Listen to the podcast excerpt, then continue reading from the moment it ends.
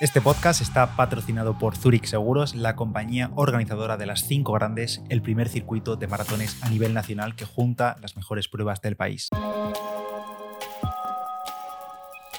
Hola a todos y bienvenidos a Diario Runner. Yo soy Pedro Moya, creador de palabraderunner.com y en este podcast hablamos sobre correr, material, tecnología, aplicaciones, cacharros, zapatillas, experiencias y mucho más. Y en el episodio de hoy os voy a contar un poquito pues que faltan ah, menos de dos semanas ya para la Zurich Maratón San Sebastián. Ya sabéis que correré esta maratón en apenas 10 días, quedan en el momento de estar grabando yo esto, aunque eh, ese mismo día allí en San Sebastián también se celebra la media maratón y 10K simultáneos pero digamos que la cita grande es la maratón, que por cierto, hace justo unos días vi en la cuenta oficial de la Zurich Maratón San Sebastián que había sold out, es decir, agotados todos los dorsales, inscripciones llegadas al límite, creo que hay más de 6.000 corredores, si no recuerdo mal haber visto, creo que hay 3.000 en la maratón, 2.000 en la media maratón y otros 2.000 en el 10K. Así que se espera bastante ambientado el próximo 26 de noviembre, el domingo, y ahí estaré yo para correr. Como ya sabéis, me llevo preparando estas últimas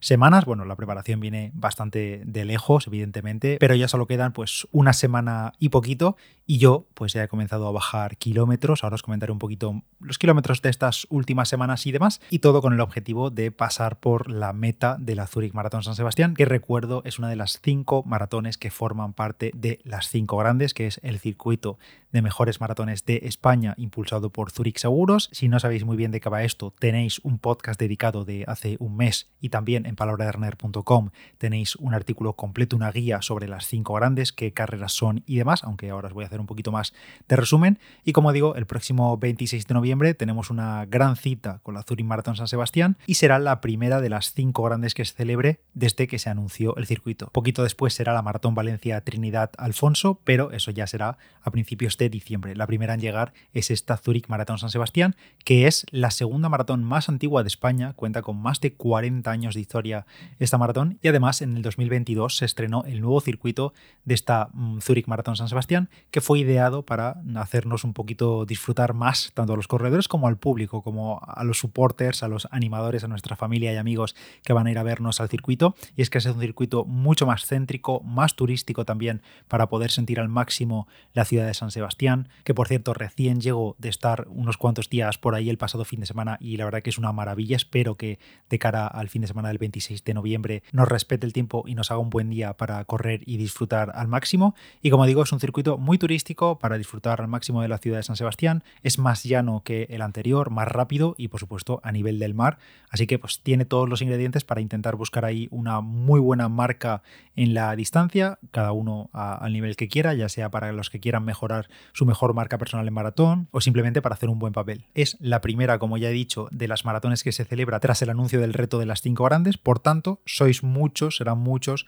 los corredores que comiencen esta jornada, este reto de las cinco grandes allí en San Sebastián y estarán un poquito más cerca de completar el circuito, al menos una carrera menos de distancia de completar el circuito. Te recuerdo cómo puedes participar, es completamente gratis, te puedes apuntar ya mismo, eh, aunque todavía no hayas corrido la Zurich Maratón San Sebastián, o si has corrido otras, te puedes apuntar desde ya mismo en la web oficial, tienes como siempre el enlace en la descripción de este podcast, y además si vas a estar allí, anímate y pasa por el stand de Zurich, que estará allí en la Feria del Corredor los días previos a la carrera, el 24 y el 25 de noviembre, de 10 a 8 de la tarde en Cursal. Yo seguramente pasaré por allí el sábado a mediodía o el sábado por la tarde. Y pasando por allí directamente por el stand, te podrás unir al reto presencialmente si no lo has hecho ya formar parte de los sorteos de dorsales que realizan para el resto de las cinco maratones de las cinco grandes. Y esa es una posibilidad, la de gente que empiece su camino en las cinco grandes allí en la Zurich Maratón San Sebastián, pero quizá, oye, quién sabe, haya alguien que esa sea su última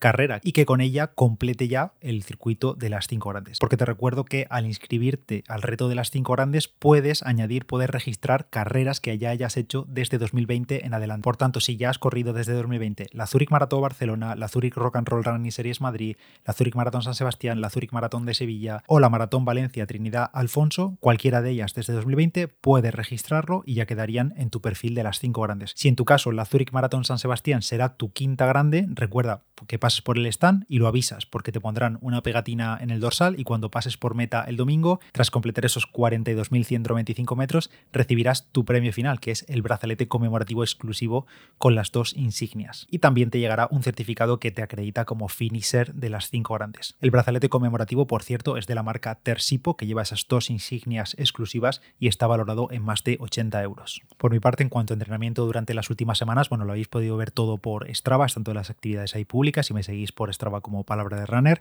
y he hecho un pico máximo de volumen de 104 kilómetros hace tres semanas, si no recuerdo mal, fui subiendo progresivamente después de Berlín, 50, 60, 75 kilómetros, 104 kilómetros en esa semana con una tirada larga de 30 kilómetros el fin de semana y la semana siguiente 102 kilómetros con una tirada larga de 32 kilómetros de máximo que he hecho para esta mini preparación de cara a la Zurich Maratón San Sebastián y ya a partir de ahí he empezado a bajar con 67 kilómetros que acabé la semana pasada, con la Beovia San Sebastián como tirada digamos larga de la semana, que fueron pues 20 kilómetros más el calentamiento y ya esta semana y la próxima pues lo mismo, ir bajando volumen, mantener un poquito de intensidad algunos días y sobre todo intentar descansar bien, comer bien, hidratarme bien y demás. Si estáis en la misma situación que yo, hace justo un mes, en septiembre, tenéis un par de episodios por aquí y un artículo en Palabra de Runner sobre qué hacer y qué no hacer para no liarla la semana previa a la maratón, así que lo podéis escuchar ahí en Diario Runner o como digo directamente, si entráis en palabraderunner.com tendréis el artículo. Y ahora os voy a comentar un poquito cómo registrar las carreras en las cinco grandes, en tu perfil de las cinco grandes dentro de la web, que también os dejo el enlace en la descripción de este podcast, porque he tenido consultas de algunos de vosotros, eh, tipo, pues, oye, en 2021 hice la Zurich Maratón de Sevilla, cómo la registro para no tener que volver a hacer y que me cuente en el reto y demás. Y también muchas preguntas de gente que me consulta cuánto tiempo tiene para hacer estas cinco maratones o si las tiene que hacer en, el, en un año, digamos.